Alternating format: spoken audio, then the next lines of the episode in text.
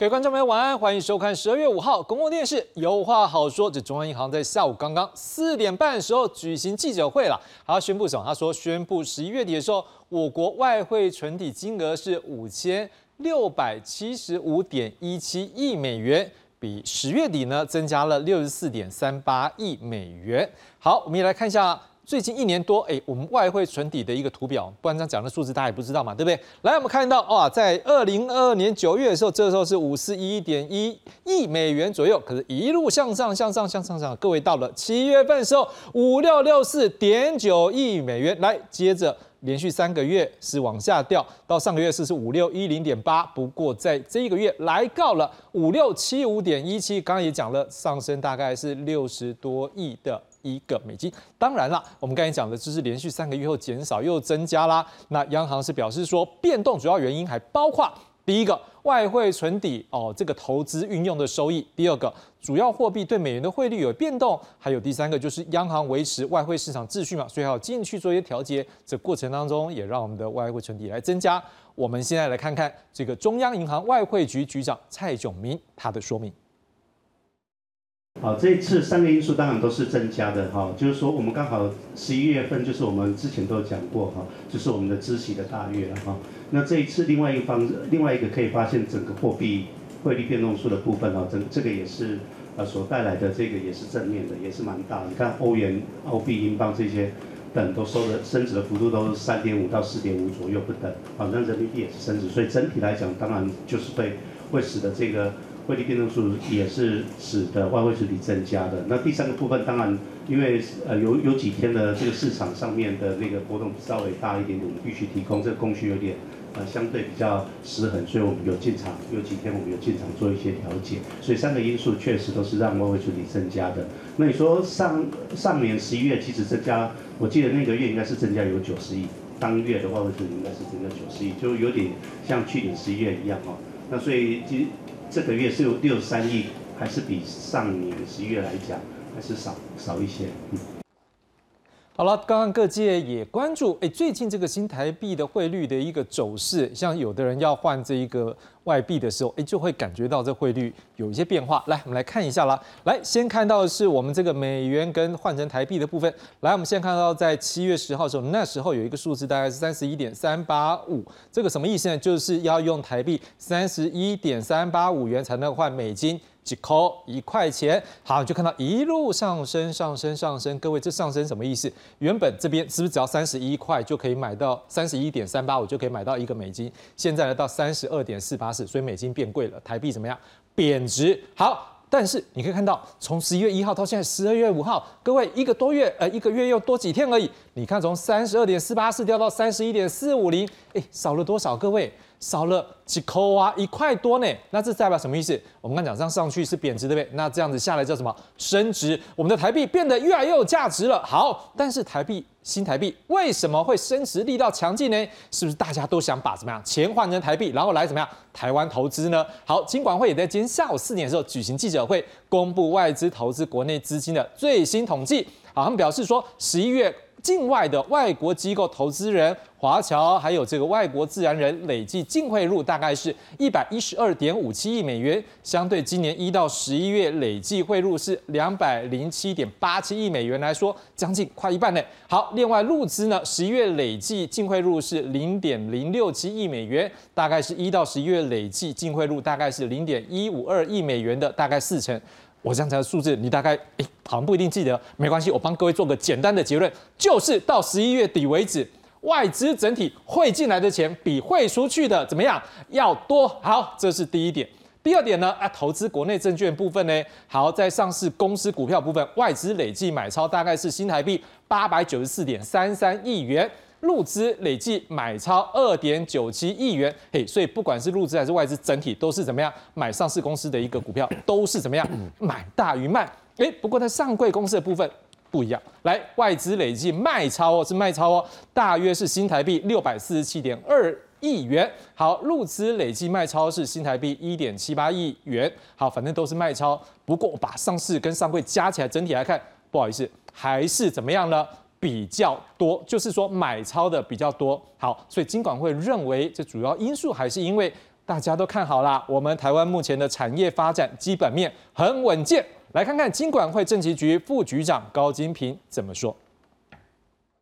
今年的十一月单月的外资啊净汇入是呃一百一十二点六四亿美元，那这个金额是从一百年以来呃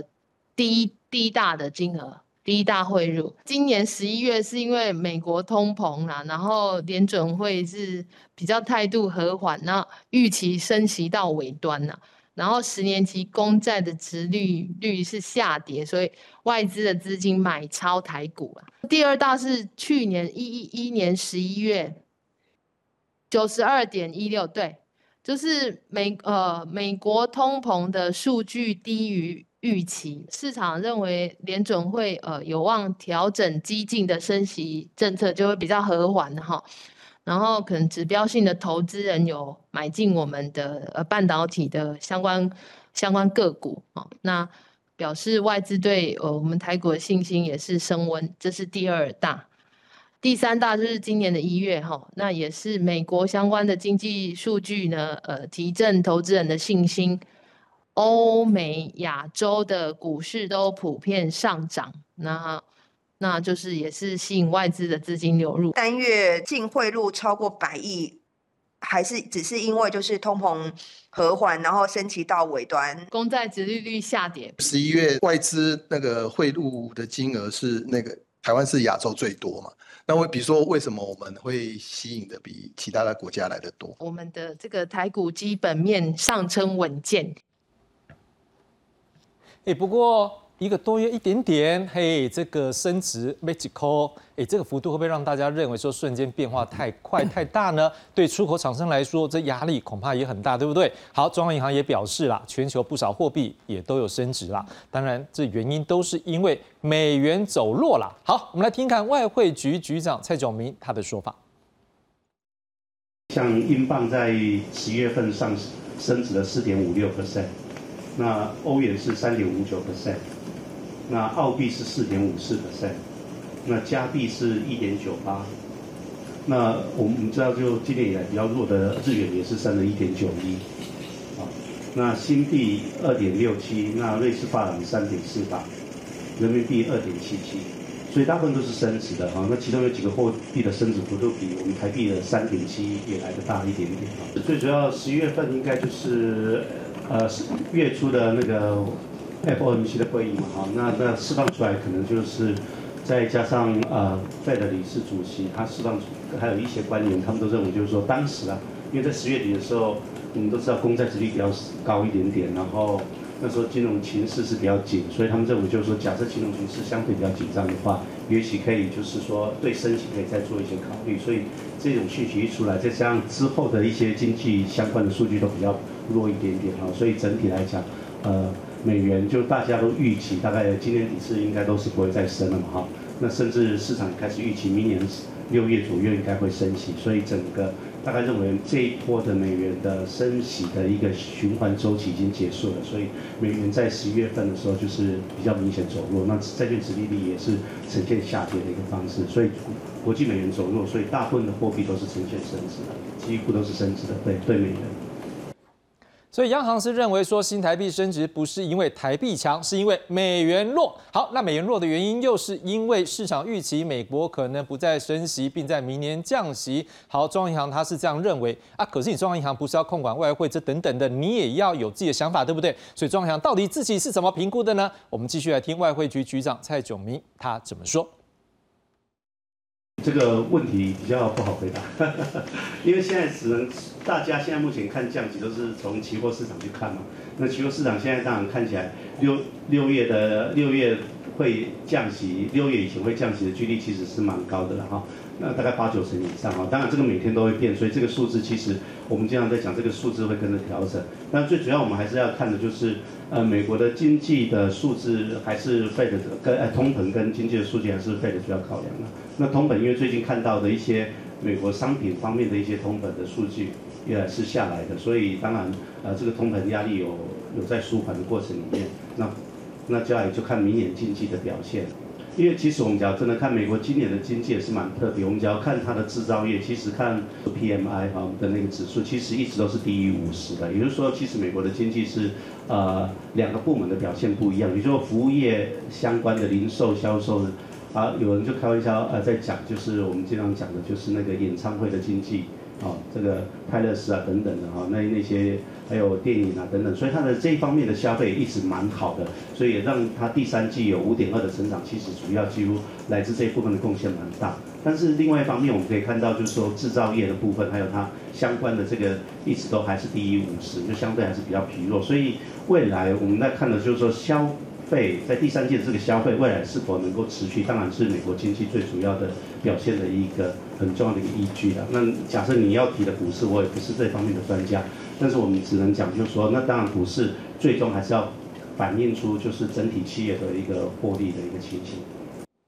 所以央行强调了，美国明年是否会降息，还是要看未来美国经济表现。诶，像是这几天的 Black Friday 这个黑色购物节，就是其中一个指标。诶，什么是黑色星期五的购物节？再说明一下，就是通常这一天指的是感恩节后开。店开业的第一天，好，感恩节呢是十一月第四个星期四，所以指的就是十一月第四个星期五。好，通常美国民众可能在这时候会开始准备一些圣诞节礼物啦，或者相关的采购，所以店家的收入就开始增加。而国外通常店家会用不同的颜色来记账。好，那个如果是红色代表是亏损，就所谓的赤字；那相反黑色代表赚钱啊。好，所以就称这天叫做什么？赚钱的星期五不是啊？黑色星期五。好，接着我们来看看今年美国民众，哎，这黑色星期五的买气如何呢？我们来听看美国消费者怎么说。Yes, I have been Black Friday shopping before. Uh, it was pre COVID though, and the lines were so much crazy. All the shopping was so much crazy. This is, I was actually shocked for being Black Friday that there was so few people here today. This year, things are a little tighter, so we're spending less than we normally would. Um, and there hasn't been a lot of the great deals that we were used to seeing, so it's probably even less than we would like. With this economy, it's really hard. Yeah. So we had to save some gift cards and. Um, We've been saving up like months ahead. Yeah. Try to make it work. Make it work. Keep it normal. A tradition, but we're trying to keep it minimal. But if you can cut the cost at all, even a little bit, then you can buy something else for somebody else yeah. with the additional money that you would normally like spent on yourself or whatever.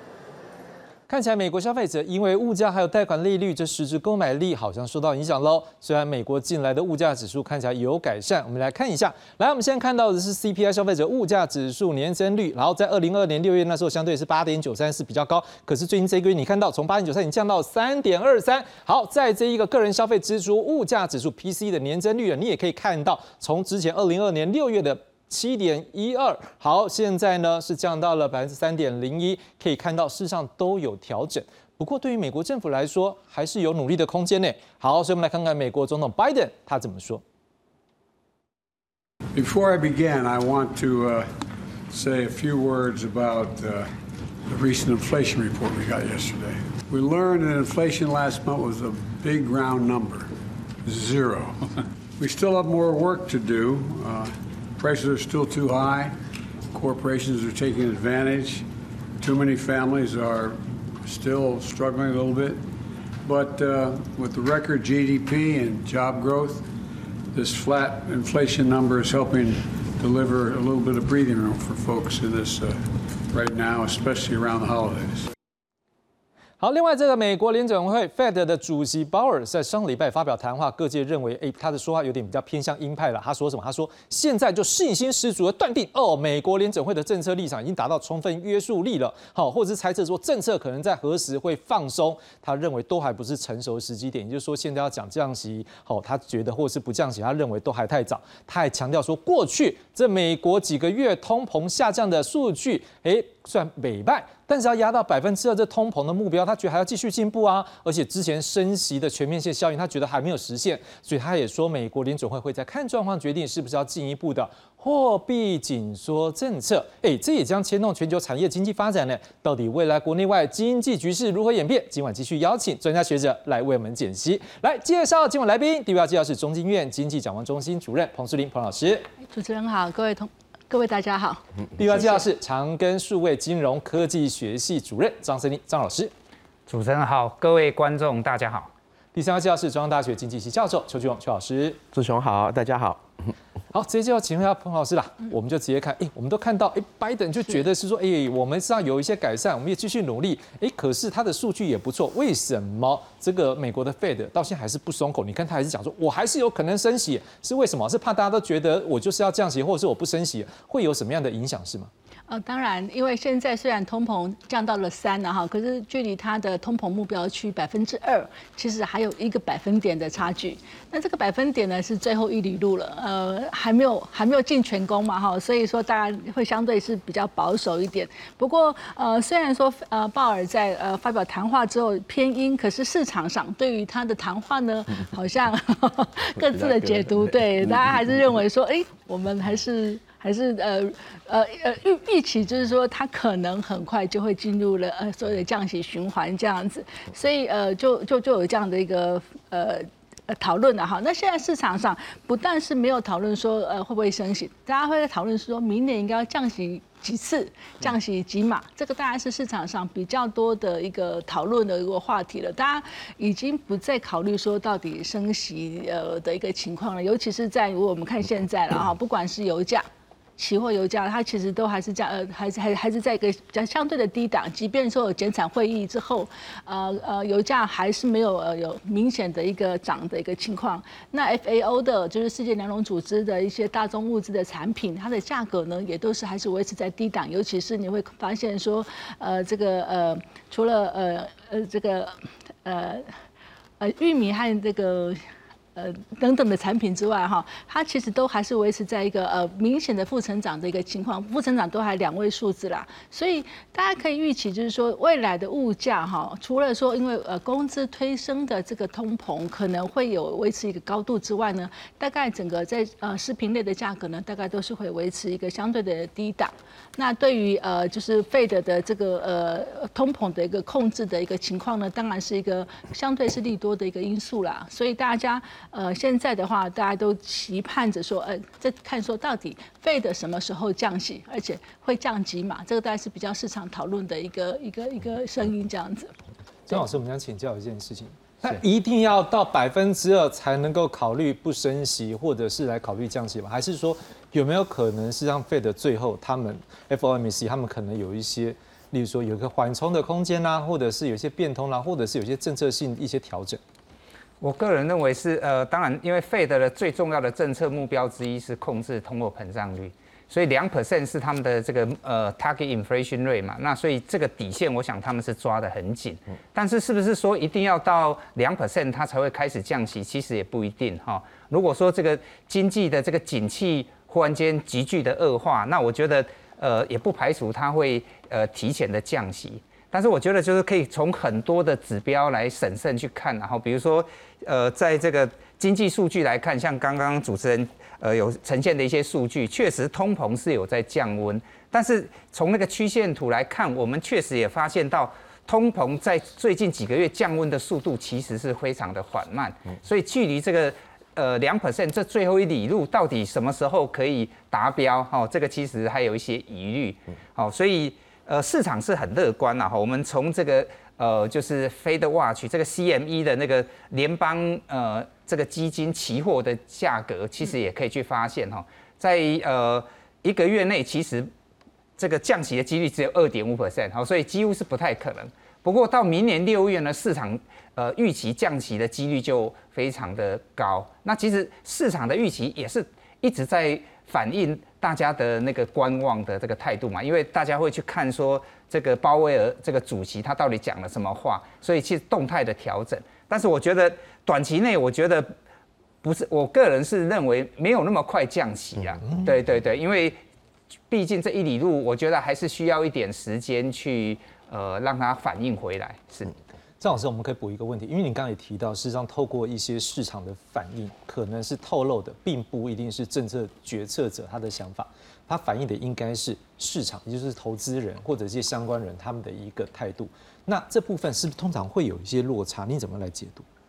呃，因为市场的反应当然包含两部分，一个是理性的预期嘛，所以理性的预期的部分就是说，大家会去解读费的每一次的会议，它到底是偏阴或偏鸽，对，所以这个当然有一个部分。那另外一个部分就是投资人的这个情绪是乐观或悲观。那当然，投资人的情绪我觉得是最不稳定的，所以有时候他比较乐观的时候，他就去对费德的这个呃这些呃声明或或这些数字的，他就会偏向乐观的去解读。那我个人认为现在是比较乐观的一个情绪啦。嗯，好，所以他们会呃像刚刚那个呃央行的呃外汇局长蔡局长也提到说，从这个呃交易资料呃市场反映出来的明年六月降息的。几率好像蛮高的，但是是不是这么真的这么乐观？我个人认为应该还是且战且走吧。我我觉得并不是那么的明确，但是市场现在好像交易出来的价格已经反映明年六月很可能就会降息。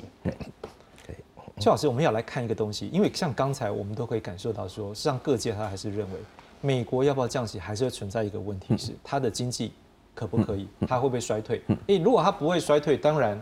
这个就好办了，但是它如果有衰退空间之后，可能美国政府它就要去思考说，哎，我现在。降息与否会不会啊？不，升息与否，可能会对于我的一个民众的生活会不会有影响？我们现在看到，因为他们最近上修了他们的 GDP 的增长率。来，我们来看一下，他们把第三季 Q 三国内生产毛的 GDP 呢，十一月二十九号公布新的指示，季增率是百分之五点二。好，那之前预测值百分之四点九，所以增加呢。而且他们在上一季就是 Q two 的前值是百分之二点一。好，那当然这个也有，就是说，因为每一季它的特殊性啊，因为 Q four 就是我们刚讲的是 Christmas 或者是感恩节，这个。都有一个购物比较大的一个空间，可是看起来现在看起来 GDP 哎有成长嘞，所以有人就说好展现了这个经济的韧性。好，那所以大家去关注了，到底它 GDP 上修的原因是什么？第一个可能是消费者支出变多了，哦，投资增加了，出口也比较多一些，那住宅或等等投资的一个数量也都增长。所以您怎么来看？说现在美国到底这个经济状况喜后啊喜败，还是说这个部分是因为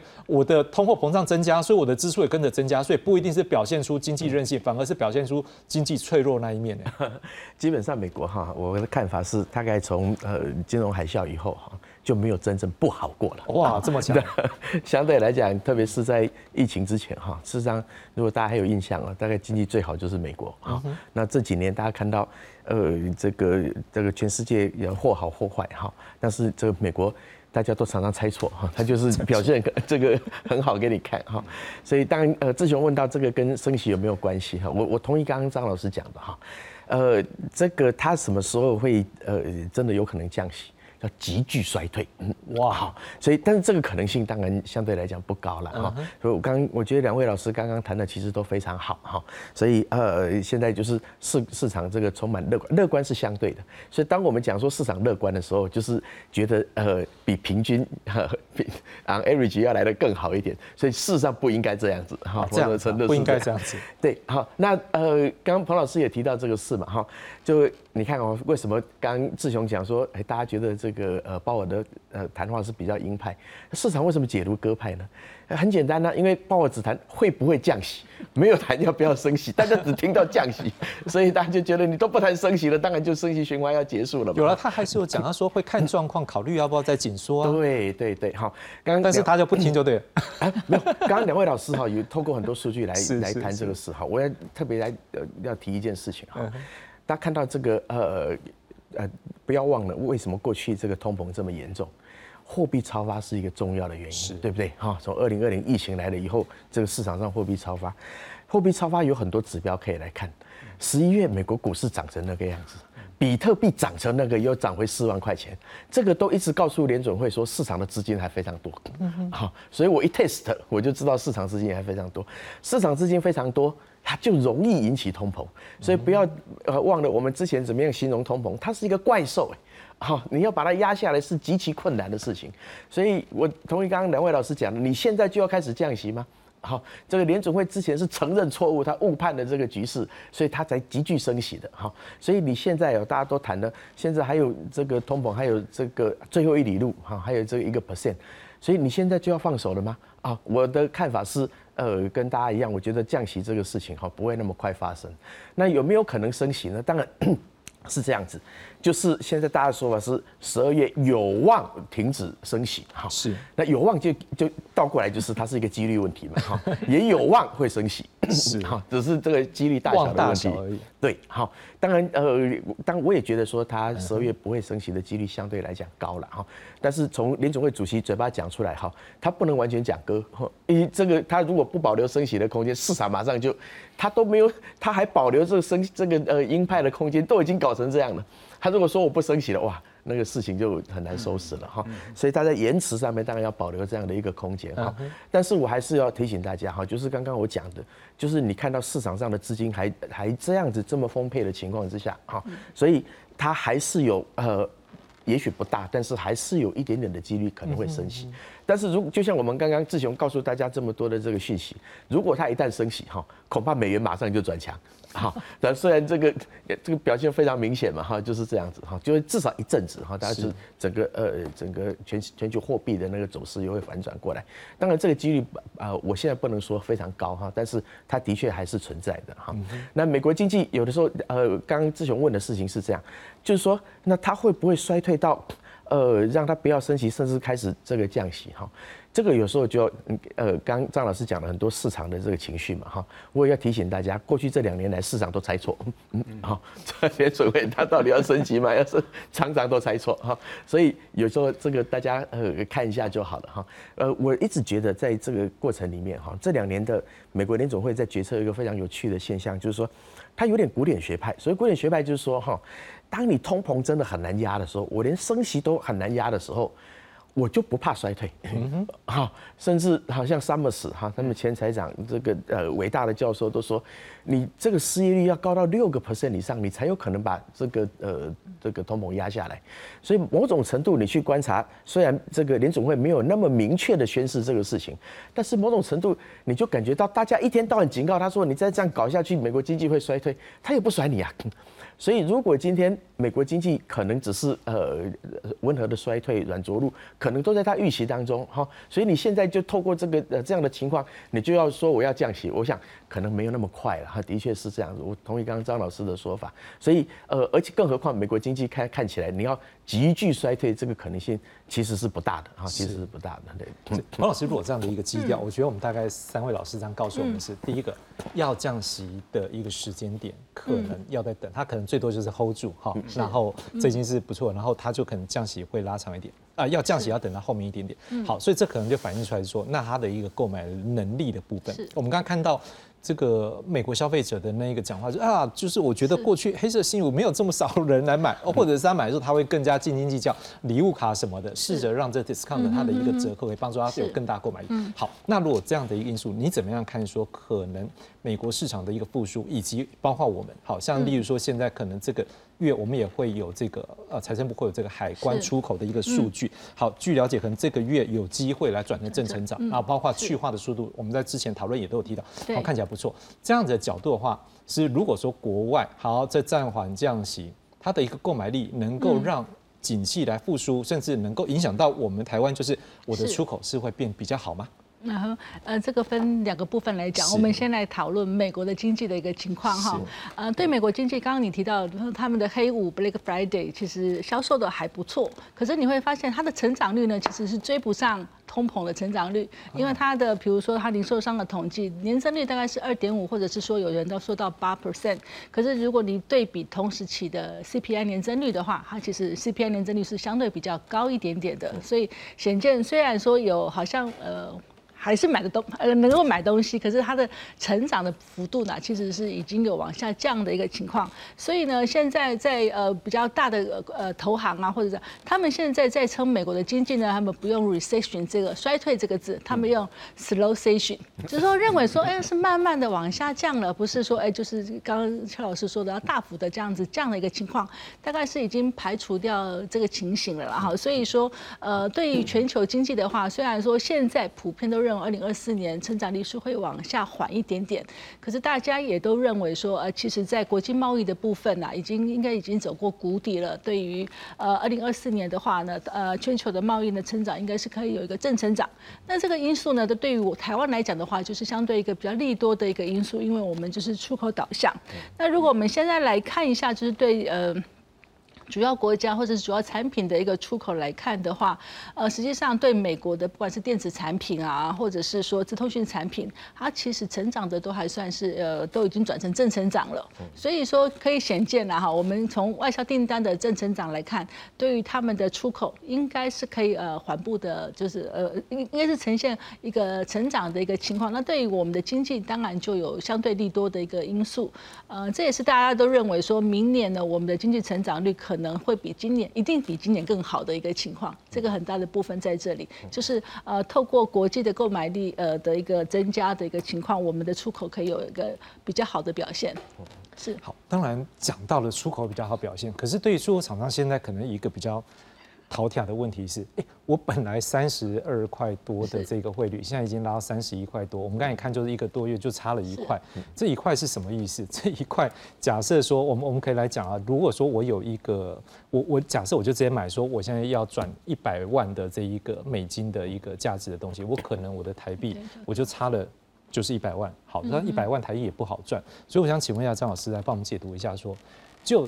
这一个刚才因为央行也讲得清楚了，现在不是因为台币强，而是美元弱。好啊，但是所以这样的因素之下，它就有一个汇差的一个造成的一个驱动力。可是回头来看是，当这样的汇差驱动力的时候，也会对国内的一个，例如说厂商来讲，它有它的一个杀伤力。但是当然站在消费者角度是，嗯，哎，这样子对我的购买力来讲，我可以比较买到比较便宜一点的外国东西。你怎么样来看说，当现在面临到汇率的一个新的一个变化了？对于不同的市场，不是说消费品的市场，或者是工业市场，或者是说所谓的一般，可能有些民众是在金融投资的市场，可能会眼见你会看到后面可能有什么样的影响，是不是也让观众朋友先来知道一下？是，呃，我觉得你这个题目很大哈，觉得分 很多个这个层面。那不过呃，对于出口厂商来讲，当然呃，台币升值是比较不利的。可是嗯，因为毕竟呃。就是说，我们的出口不是只有对美国了。哎，那刚刚呃，我觉得央行外局长其实也有解释说，其实是因为美元走弱的关系，所以对美国的出口，我觉得多多少少会有一些影响。但是这样的幅度，因为我们的出口厂商比这个升值幅度更大，都经历过了。嘿，我们厂商是有韧性的，所以我倒不不觉得说这个会是一个很大的议题。尤其我们呃现在对欧洲的贸易对。呃，这个新南向对东南亚的贸易其实也都一直在增加，所以我呃个人是呃相对是呃乐观的，我觉得这个议题不大，反倒是我稍微要岔开一下议题哈，就是因为呃欧盟即将对全世界各国课征碳关税，是。我们台湾到底准备好了没有？因为我们这些出口厂商其实未来比较大的挑战，我觉得反而不是汇率的问题，而是。我们这个近零碳排的承诺，对国际上对这个呃碳呃碳排的一些要求，哦，那这个部分我觉得反而是我们应该要比较呃谨慎去对待的。那汇率的波动当然也是一个重要的因素，但是我相信我们呃这些有竞争力的这些出口厂商，他们应该其实已经身经百战了。那所以呃，而且通常这个央行也也也是，如果台币升值太过。呃，幅度太大的时候，它通常也会呃去呃，就是政策性的一些稍微一些做一些调节啦，所以会给厂商有一些缓冲的时间。所以，我我觉得这个方面因素是可以呃没有那么的严重。我个人认为，老师再补一个问题，就是说，如果像这样的一个升值的趋势的时候，可能观众朋友也会好奇，这个趋势会是偏中长期吗？还是说可能一个短期的一个反应？嗯。其实汇率的预测是财务里的这个价格预测里面最困难的一块。是 是，对，因为没有人敢讲说，呃，到底这个趋势会不会再继续？但是刚刚邱老师也也有提到，我觉得很重要的因素是取决于说这个美元利率的这个变化，所以这个也不完全掌握在我们这一边。但是我我我呃觉得说，美国既然它的升息循环已经到了一个末端。然后其实很多的这个专家也都预测，大概美元指数应该呃不太可能再创新高了哈。比如说嗯，这个富邦金控的那个呃罗伟哈，那个他们的首席的那个分析师，呃，他有提到哈，就是他预测呃明年美元指数呢最高就是一百零五啊，他认为说呃下半年陆续有有一些机会美元会开始降息。那甚至美元指数有可能回落到九十八，所以如果是呃，根据他这个预测，我个人判断是美元呃就是嗯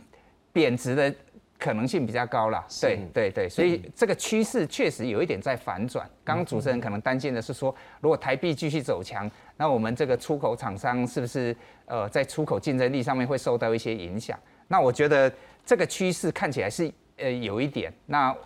呃就是我我想厂商呃可能也会去做预测啦，所以基本上他们要要对这个有一些阴影，对。所以那如果是邱老师，我们就接着要来看，是说对于央行来讲，事实上汇率的一个稳定度，事实上刚才也说了，会外汇存底增加其中一个因素，是因为有一些波动，所以央行也适时的进入。好，当然讲难听的话，就是有人想要炒外汇，所以要是这样修理一下，好，这样也赚到一点这个外汇存底。好，可是现在也一个关注的问题是说，当外汇存底这么多的时候，也曾经有过经济学者，哎，老师你也是经济学者，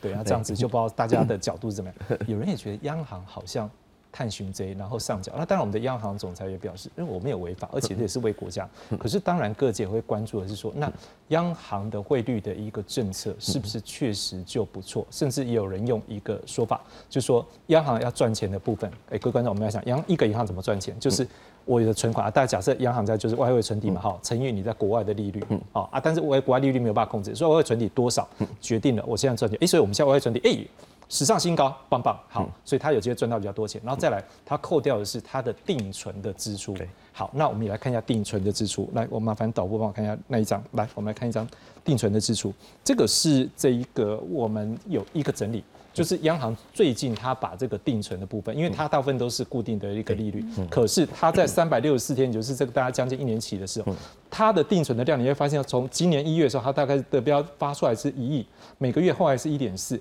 好，你会发现一件事，它的得标的平均的利率，利率越高，代表央行要给的钱就越多。好，我们发现到到最近的这个十二月的时候是一点二一，相较于前面另外一个高点是六月的时候一点二一七。好，到一点二一代表它的利率像是比较高。对，好，那另外一件事，你会发现它投标倍数，也就是说。厂商就是这些银行来投标，说啊标你这个定存单的不？你会发现一件事，在十二月的时候，一点三三并不算高，相较于六月那时候一点二一七，他们那时候一点七六，所以可以看到有一个状况是说，好像央行目前这个定存单对于。没有吸引力，没有吸引力。对，好，那所以代表资金的一个预期，我我不太需要在这个地方把钱投在这边。好，我的服务额也不一定这么多。对，你怎么来看说现在央行的一个利率是不是赚太多？因为它这个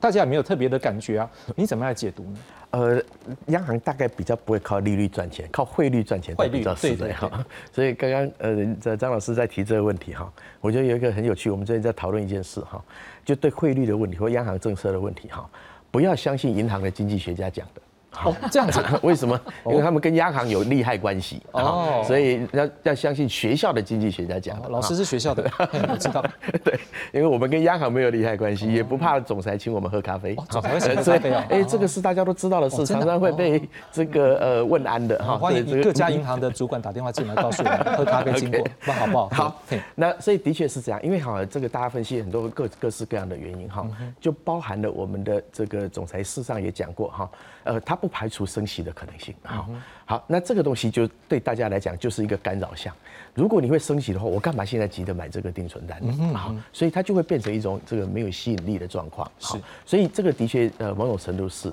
那刚刚讲到这个呃汇率的情况，如果真的这个要赚钱哦，这个也很简单啦。我如果今天要缴库了，好，呃，我我当然相信央行不是这样做的，但是有一种很简单的方式，对不对？我现在在美国赚了这么多这个利息。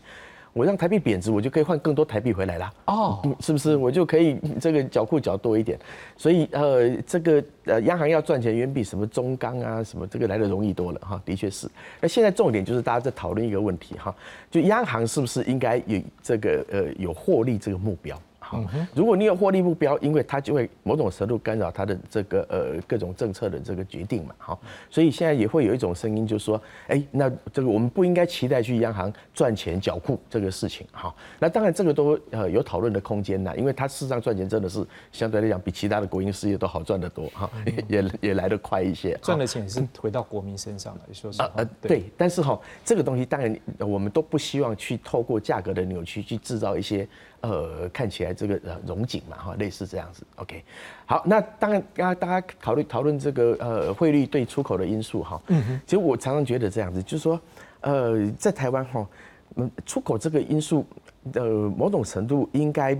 啊，不是央行最关心的，不应该是央行最关心的，它应该是呃经济部的国贸署应该最关心的事情哈，所以物价才是应该央行最关心的啊。所以过去我在这节目也常提到，我们这个有的这个有点呃逆转的哈，这物价是靠经济部控制，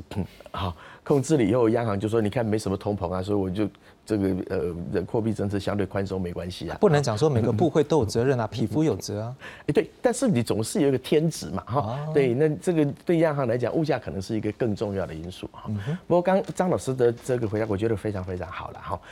现在三十一块有什么了不起？我们前一阵子到二十七块啊。对，我们 always 在这个台币三十几块的时候，大家都说哎呀，快活不下去了，就希望这个央行贬值哈。到二十七块，你没听说谁倒了？好，那刚刚志雄担心的问题，我倒觉得，因为我们出口有的时候是这样子，你看用台币计价还是用美元计价？哈，所以如果你大家都活着，大家有的在出口。啊，理论上你这个你只要不换算成台币，你用美元计价，事实上是没事的嘛。啊，所以这个东西倒不用太担心。反而我说过来哈，这个呃，如果因为呃汇率的因素也好，或者是刚刚张老师讲的哈，将来这个呃要加碳关税的因素也好，大家注意到最近这个 COP 二十八，今天新闻已经出来了哈，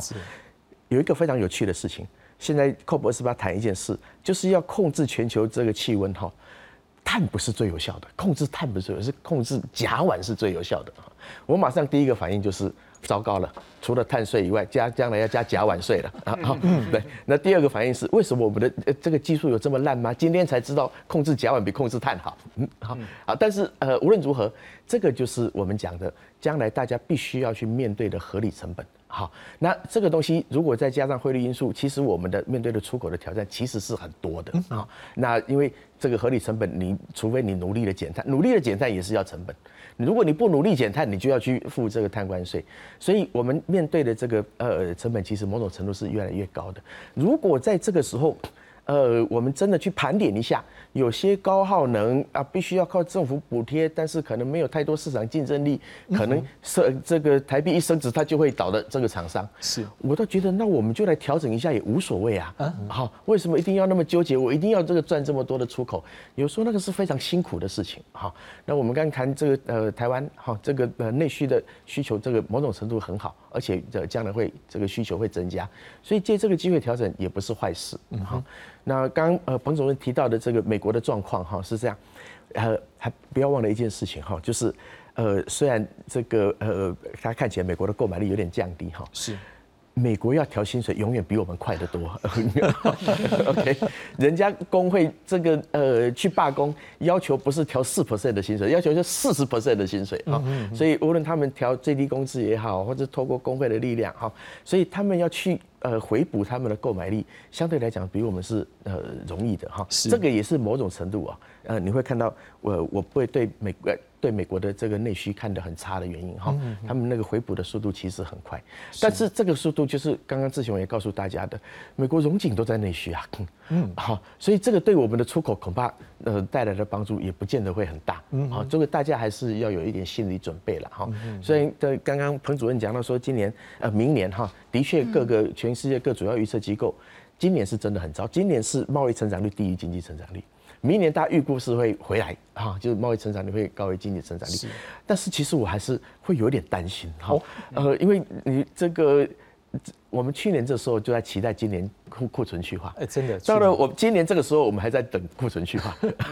所以我们如果有些接触厂商的经验哈，这个的船产也好，电子电子产业也好，它说可能要到第二季。呃，结束的时候看看情况会不会好一点哈，所以这个当然有一些积极因素了，因为去年不好嘛哈，会这个，所以我我的意思说，真的要一个这个比较健康的这个回温哈，恐怕这个短时间内恐怕还不见得那么容易哈。那加上汇率的因素，也许要到这个明年的年中中间的中的时候，也许会比较明朗一些啊。是嗯嗯。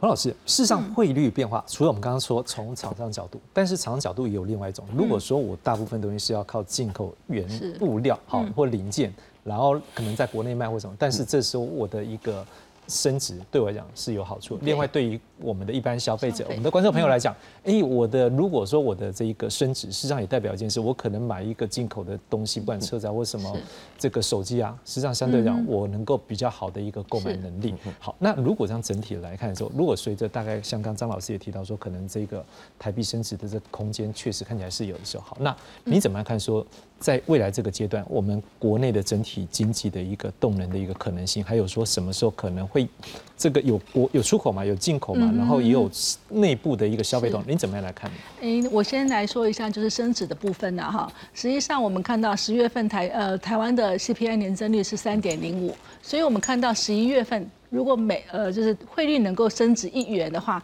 其实对于压抑我们的通膨啊，就是让通膨不要走升的话，其实是一个利多的消息。对对对，因为东西就便宜了。是是，这个大概是对于呃对于央行来讲，它可能乐见就是台币能够升值的一个情况。那第二个部分，我们来看一下，说到底对于我们的出口是不是真的有这么呃负面的影响？实际上我们会发现，虽然说我们从呃从从年初到现在了，我们的出口大部分都是。处于负成长，大概只有九月和十一，呃，就是九月份稍微呃正成长。可是我们会发现说，今年哈到十月份，我们的出口已经是三千五百多亿了。那大概到年底应该也可以突破四四千亿的一个情况。那呃，照理说，呃，根据资料的话，当然是史上第三高，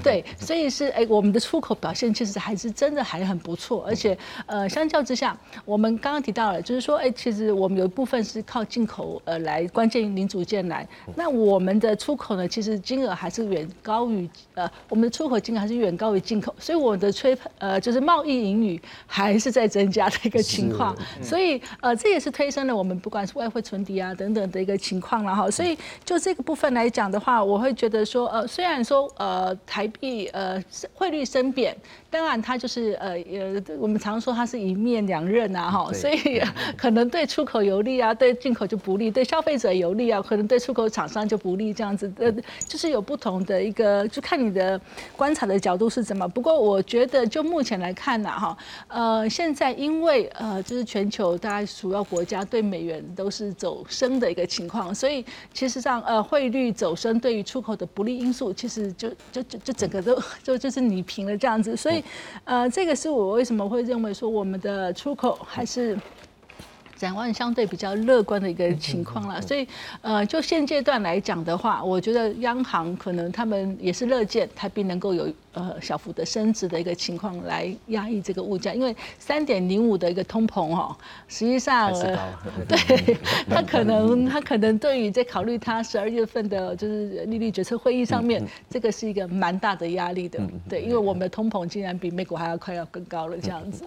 对。好，我们也期待最近一波就即将要公布新的，就是十一月的部分，会不会能够降下来？哈，这对观众们也是一个好事。不过当然，我们就要问一下张老师了，因为好，这个讲到这个汇率部分，这个汇率的一个影响哈，或者是也牵扯到包括的利息的一个部分，但是它还有牵扯一个就是资金流动的部分。我们也看到啊，哎，这个刚才这个要呃，就是等于我们这个这是金管会了哈，公布就是进来我们刚刚讲了外资进来的一个资金，哎，看起来是。增加的好，就连他的钱进来，如果说是他是有登记去做这个股票投资部，我们看到整体来讲也是买超的。好，那您怎么来看说，当这些外资？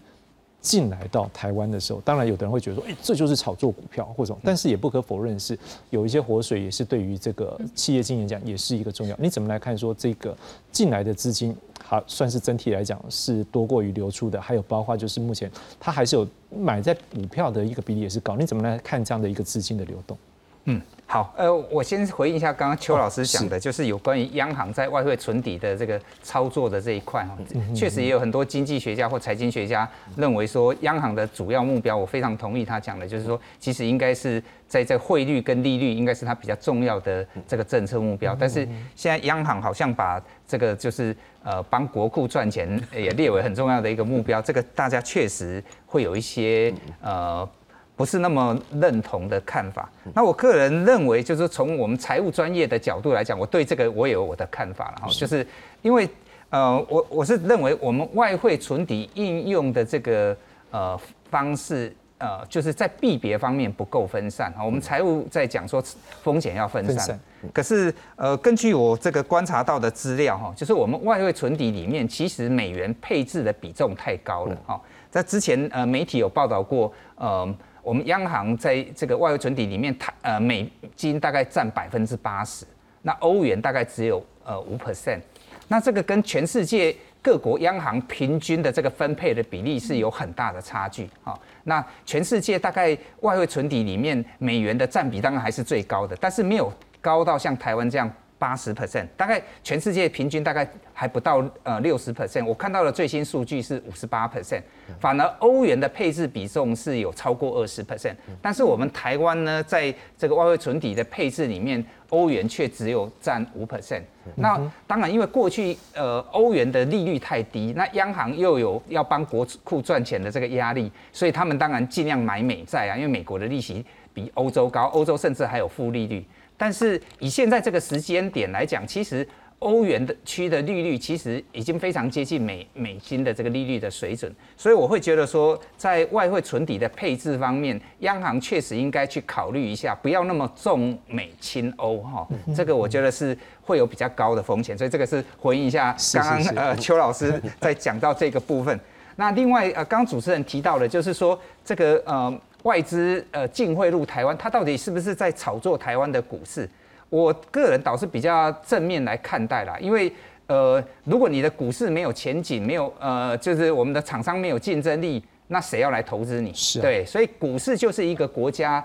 这个景气呃龙井的一个非常好的一个橱窗的一个指标。所以我个人倒是觉得说，其实外资它进进出出是非常正常的。像去年呢，外资汇出的金额其实呃是蛮高的哈，它就是因为去年呃。美金升值嘛，所以然后呃很多的钱热钱又流到国外去，又流到美流回美国去了。所以呃今年因为美金的这个升值的趋势已经呃就是开始反向了，所以钱又流进来，而且确实今年台湾的股市的表现也比国际上许多国家都要来得好。所以，我我觉得，呃，这个无所谓了，钱要大家赚，哎，对我们台湾人也去投资很多欧美的市场啊，对，我们的钱也流到美国，到流到欧洲去，去他们的股市去赚他们的钱，所以我觉得这个是非常正常的一个现象，就是国际的资金要有流动性，那当然我们要维持我们的竞争力，所以。呃，外国人愿意来投资台湾，把钱汇汇进来，我觉得是一这是一个正向的指标，哎，不是一个负向的。而且老师也讲到一个点，当他现在是这个大部分汇入大过于汇出，而且他买超大过卖超之后，上次也反映出来说，我们整体的经济成长面是好的，他才会想。对，因为股市是对于呃未来的一个很好的一个预测的一个方向跟指标。对，是邱老师，最后我们就要来关注一件事情了。那如果这样看起来，哎，几位老师都对于说央行的一个功能，或者是这个汇率的部分，认为可能是它要有一个很重要的一个角色的时候，那现在我们在等美国要不要调升利率？好，那你怎么样来看我们自己央行后续在汇率还有包括利率的部分，我们也是有可能调整啊。这总裁之前有讲，也是有可能啊。你怎么看要怎么做会比较好？呃，这个。呃，志雄已经问我无数次了，但是今天有新的局面，我们是要问一下。对对对，新的局面，搞不好你会变动。现在哈，就看到包含刚刚问的这个呃货币的走势哈，现在都变成哈，全世界就系于呃央行总裁，哈，无论是美国的联总会主席，或是台湾的央行总裁，所以现在哈，大家都不是看呃什么模型，觉得利率会不会升哈，都是看他猜测哈，用行为经济学猜测，这联总会主席我们央行总裁会有什么想法哈。好，那呃呃，就刚刚那个问题，我赶快先补充一句话，是简单来讲是这样的哈。其实这个呃基本面当然很好，这我们都不会否认哈。但是我觉得一个更简单的因素哈，他就是预期台币会升值嘛，钱当然就进来了嘛。啊，这个也不用讲太多嘛。我觉得比较好正面的消息是，他预期老公不会打过来，所以钱就来了嘛。这也不错。我觉得这个比可能比较重要一点哈。是。所以等到他预预期台币会贬值的时候，不管我们基本面多好，他就走了。好，这个因素还是重哈。那当然你要问我这个央行会不会升息哈？呃，依据我们过去常常讲的，我央台湾的央行只有两个政策哈。哦，哪两个？呃，宽松政策跟非常宽松政策。哦，这样。所以是它这个升息的几率是不高的。Q T 都不会有机会，对不对？对。所以刚刚这个彭主任也说了嘛，对不对？台币现在在升啊，所以现在进口这个的通膨的，我们过去担心的是这个呃进口通货膨胀嘛，哈，但是这个因素也在消失当中，哈，所以渴望大概就会呃降到三以下，哈，呃有有机会哈，因为也过了这个呃台风啊哈这些这个季节性的干扰因素了哈，所以的确是呃有可能，但是我觉得这个就是相对的哈，我们以前通膨一点多的时候，到二大家就已经这个胆战心惊了。好，现在那个到到三了，现在在二以下，大家就呃可以降到三以下，大家就觉得好像很好。好，其实还是相对高啊。好，对我们来讲，这个呃正常的物价水准呢，是一点多，应该是大家比较能接受的情况。哈，所以其实呃，当然这个讲到这个呃，彭主任刚讲一个一句话非常有趣哈。其实你就观察到，其实大家对这个总裁的观察都一样的哈。所以这个呃物价到超过三呢，这个央行就会非常有压力。人家联储会都没压力，为什么我们会非常有压力？对，就说明我们的央行就是他就是想宽松，就是不想紧缩嘛。所以到三的时候，他就很有压力，就被逼得好像呃，非得要考虑升息不可哈。但是当然在台湾这个呃，这不是什么模型，就是完全按照我们对这个呃这个杨总裁的了解哈，升息的几率是非常非常低的啦。那物价呢？真的就是像你刚刚讲说，可能降到二以下，可是我的扁东还是我买不回一百块以下的。对，当然啦，因为它你还是在升啊，好，它没有降啊，它只是升的比较少一点而已啊，不会绝对不可能降回来的啊。所以这个是呃第一个呃要了解的部分哈。第二个还是回来嘛哈，这个我们在这个过去哦，呃某种程度，如果你出国，你就觉得外国生的更多哈，在台湾在生便当变得那么贵，那不要忘了在这个过程哈，呃经济部也帮了很多忙哎。对不对？他如果让这个电价也也涨上去，它都涨上去，这便当还会更贵一点哦。那反映成本，它还要来的更贵一点哈。所以现在等于是经济部帮忙在努力的这个呃压物价哈。所以所以如果我们这个呃部会都这个呃包含蛋价，我们前之前谈的，如果部会都放任这个市场去运作的话哈，我想这个央行的压力才会来吧。那你觉得是要升利率会比较好吗？呃，某种程度是我们一直谈这个问题，就是说我们要看的呃利率的高低，它应该有一个，因为利率是价。价格，它理论上应该有一个市场合理的水准，就是资金的成本嘛，哈。那所以呃，某种程度我们会看到过去这么低的利率哦，导致资金的运用都偏向到呃特定的这个呃市场去，哈，特别是房地产市场去，就带来一些扭曲的效果，哈。所以我们不是说利率一定要高或一定要低，但是它总是有个合理的。